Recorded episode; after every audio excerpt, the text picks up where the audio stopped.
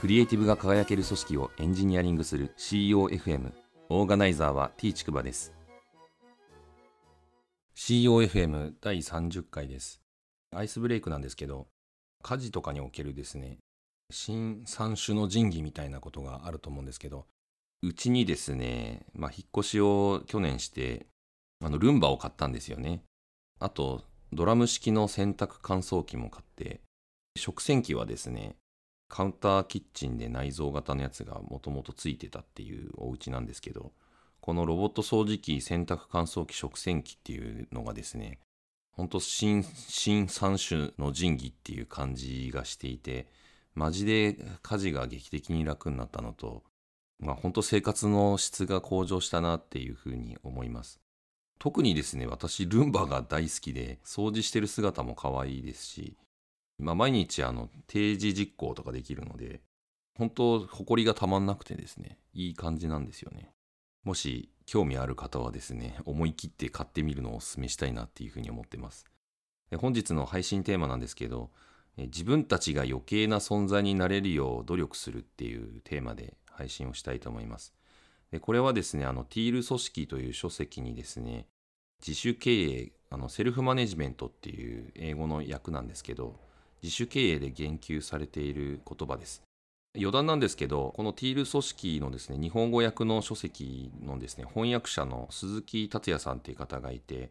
まあ、その方がですね、まあ、インタビュー記事があるんですけど、まあ、その中で、自主経営という漢字を書いて、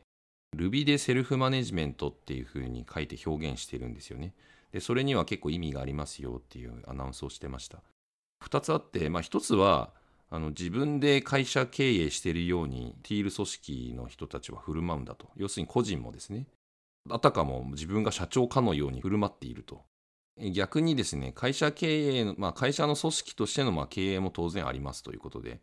個人と、まあ、あの会社組織っていうふうに見た時に多分見え方として個人に目を向けても会社経営であるし、まあ、組織全体としてもま経営であるっていう、まあ、このどっちか片方なんじゃなくて両方なんだよみたいな。こういう話を思い出すとなんか量子力学っぽいなとか思っちゃったりするんですけど。観測すると波動にも見えるし光のようにも見えるみたいな話ですけど、えー、まあ波のようにも見えるって話ですね。なんかそれにも通じるななんて思ってたんですけど、まあ、この辺の話はですねもし興味ある方いたらベストセラー書籍ティール組織はなぜ日本でヒットした翻訳者が語る驚きの裏話っていうタイトルでですね、記事が公開されているので、翻訳者の鈴木達也さんのインタビュー記事ですね。ぜひ読んでみてください。ティール組織のですね、この実習経営、まあ、セルフマネジメントの章で描かれている、ずっとまあこの書籍を通してよく出てくるですね、オランダの看護組織のビュートゾルフっていうのがあってですね、ここの組織の事例がまあ一番私にとってもまあ、衝撃というかですね、ああ、すごい進んでるなというかですね、ああ、こういう組織いいなっていうふうに非常にこう思った組織なんですけど、このビュートゾルフっていうまあ看護組織はですね、まあ、ヒエラルキー型の組織構造とかもなくて、まあ、最大12人ぐらいのこうチームを構成して、で目的としてはその患者が自立できるようにこう支援していくっていう看護師のまあ集団なんですよね。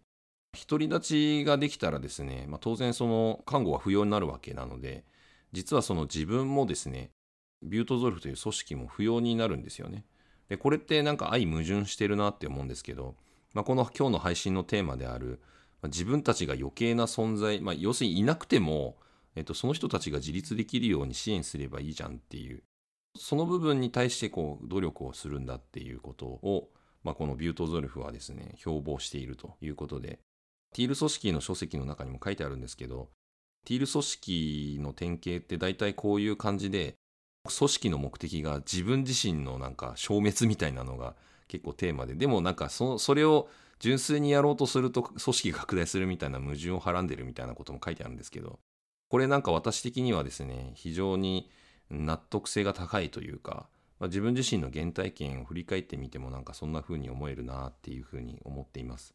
多分ピンとこない人はピンとこないのかもしれないなと思うんで、まあ、ちょっと軽く私の原体験を話すんですけど、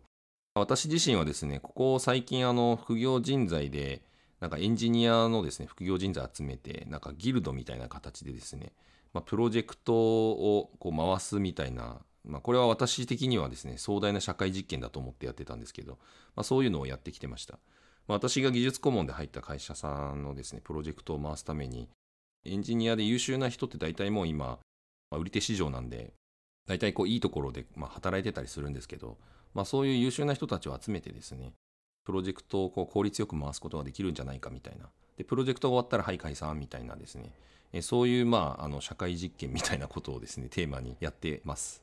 エンジニアのま紹介費とかもですね、まあ、私があの技術顧問で入っているので私の人脈とかでですねこう、まあ、エンジニアを集めるわけですけど顧問に入っている会社さんからもエンジニアの紹介費とかも基本取らなくて本当はもう直接その人たちとやってもらっても構いませんよって言ってたんですけどグロスで受けてっていうふうに言われたんで、まあ仕方なくですね、私がエンジニアの部分をですね、まるっと請求請け負って、で、まあ事務手数料のみってことでテンパーですね、上乗せして請求するっていうことをですね、まあ、全てオープンにしてやってます。なので、私の、まあ、いわゆる契約主である受託開発会社さんともですね、私が引っ張ってきたというか、お声がけをしたエンジニアにもですね、あのそのことは全部あのオープンにして、あのみんなが知っている状態でやってるという感じです。基本的には開発の今仕組みを作ってですね、簡単に言うとその自動テストの仕組みだったりとか、監視の仕組みだったりとか、まあ、最低限の部分のですね、仕組みを作ったんで、最初はあのその受託開発会社さんが、まあ、Ruby とか Rails とか、いわゆる Web アプリケーションの開発のノウハウがなかったので、まあ、そういうところをですね、支援しつつ、まあ、回る状態がまあある程度できたので、今はですね、私自身はあえてですね、私の稼働単価をですね、めちゃくちゃ引き上げてですね、いるという状況です。なんでまあ私が単価を引き上げたかっていうとですね、単純にあの自分に頼られない仕組みを作った方がいいなって思ったんで、まあ、自分がですね、できるだけ関わらずにこうフェードアウトできるっていう体制づくりをすることが大事なので、私がずっといなきゃ回らないみたいな状態は私にとっても本意じゃないし、まあ、おそらく向こうにとっても本意じゃないかなと思ったんで、まあ、そんなような感じでやったりしてました。で、まあ、この原体験を通してもですね、まあ、あんまりこのエンジニアの受託開発の文脈知らない方からするとイメージ湧かないかもしれないんですけど、通常その住宅開発会社でこう人材を紹介したりとかったフィーもらったりとかですね、手を変え品を変え中間マージンみたいなのが発生してですね、しかもそれがあのあんまりわからない形でクローズでやり取りされたりするもんなんですけど、で、結局、あのそのしわ寄せがですね、現場で手を動かすエンジニアに還元できない形になってしまうっていうことが起きるわけなんですけど、そういう仕組みがですね、私はあの嫌いだったんで、あのそういうことにならないようにですね、できるだけそのお金の流れも含めて、透明性を担保する。で、かつ自分自身があのいずれ手を引ける。まあ、ギルドって基本的にはプロジェクト単位で出来上がって集まって、目的が達成できたらもう、はい、解散みたいな感じのイメージだったんで、あのずっと永続性がある状態じゃない形を作りたいなっていうことでやってました。ティール組織にも言われてる通りで、なんか自分の利益よりも、お客さんの幸せを優先するっていうことなんですよね、本質的には。この先ほど紹介したビュートゾルフっていう看護組織もですね、患者さんがですね、その、まあ、自立できるとか、自分でこう、やれることが増えるみたいなことが一番やっぱ幸せなわけで、で、看護師さんがずっとその患者さんの面倒を見続けるっていう状態がハッピーかと言われるとそうじゃないわけですよね。でも看護師さんが存在している価値ってそもそも患者さんがいないと成り立たないっていう、まあ、矛盾を感じてるっていう感じなんですけど、まあこれは私の原体験ではまあちょっとなんか同じような感じかなとも思っていて、なんかその分助けられる人たちが増えるとも言えるわけで、そういったですね、純粋なこう幸せを優先していこうぜっていう、まあ、自分たちがこう面倒見てフィーもらう、だからそれでいいじゃんっていう短絡的な発想ではなくて、もうちょっとこう中長期的に長い目で見たりとか、幸せの本質って何だっけっていうことをですね、考えてやっていくっていうのが大事なんだと。この意思決定って実は言葉で言うほど簡単じゃなくてですね、結構難しいんですよね。お金って権力だし、実際個人で考えてもそうだと思うんですけど、自分がお金もらったらハッピーじゃないですか、基本的には。で、組織がやっぱり潤うと、まあ自分は社員でもあっても、例えばボーナス増えるかなとかって、まあみんなその自分の懐があったかくなることなんですよね。お客さんの幸せをただ優先するために自分たちが自己犠牲で自分の利益を毀損してでもお客さんのために幸せになってもらおうと尽くせるかっていうと綺麗事っていうふうに言われそうな感じでもあるわけですよ。で、実際やっぱその意思決定って結構難、まあ、現場にいると難しかったりするもんなんですよね。で、私、このことを通して思い出す話があって、まあ、先日、次年経営研究会っていうですね、まあ、あのグループの、まあ、主催する、まあ、月次のカンファレンスに行ってきたんですけど、まあ、その時にダイヤモンドメディア創業者の武井さんという方が、このティール組織が、まあ、この書籍が出る前にですね、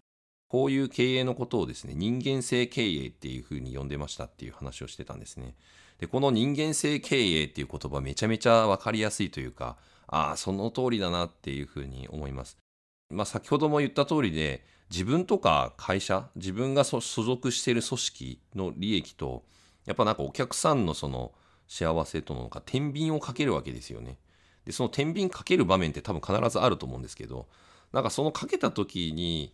価値判断基準が単純に儲かるかどうかっていう軸しかなかったとしたら、多分その自分たちの利益を最大化するための意思決定をすると思うんですけど、そうじゃなくて、この人間性を持って判断するっていう。だからもし仮にこういう意思決定をしても自分の利益とか組織に利益が最大化しそうだと思ってもいやこの提案をお客さんに受け入れてもらっちゃったらちょっとお客さんの幸せ毀損するなみたいな場面の時にですね勇気を持ってこの人間性が発揮できるかっていうことなんですよね。でこれ結構難しい問題だけどこの武井さんの人間性経営っていうこの人間性っていう言葉にすごく表れてるんじゃないかなっていうふうに私は思っています。結論なんですけど個人もですね組織もですねこの身内の利益と、まあ、社会のですね幸せっていうのがこう長続きする態度を、まあ、取っているかどうかっていうことをですね、まあ、常にこの内省し続ける必要があるんだろうなって向き合う必要があるっていうことだと私は思っています。まあ、結構これね実際にあの対面すると難しいんですけどでもこういうことがやっぱり各個人においてですねまずしっかり向き合えていなかったらこのティール組織で言ってることもですね多分なんか幻想みたいな感じになっちゃうのかなっていうふうに私は思っています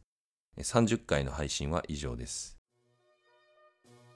ご意見ご感想などあれば Twitter アカウント t ちくばまで。ハッシュタグは CEOFM です。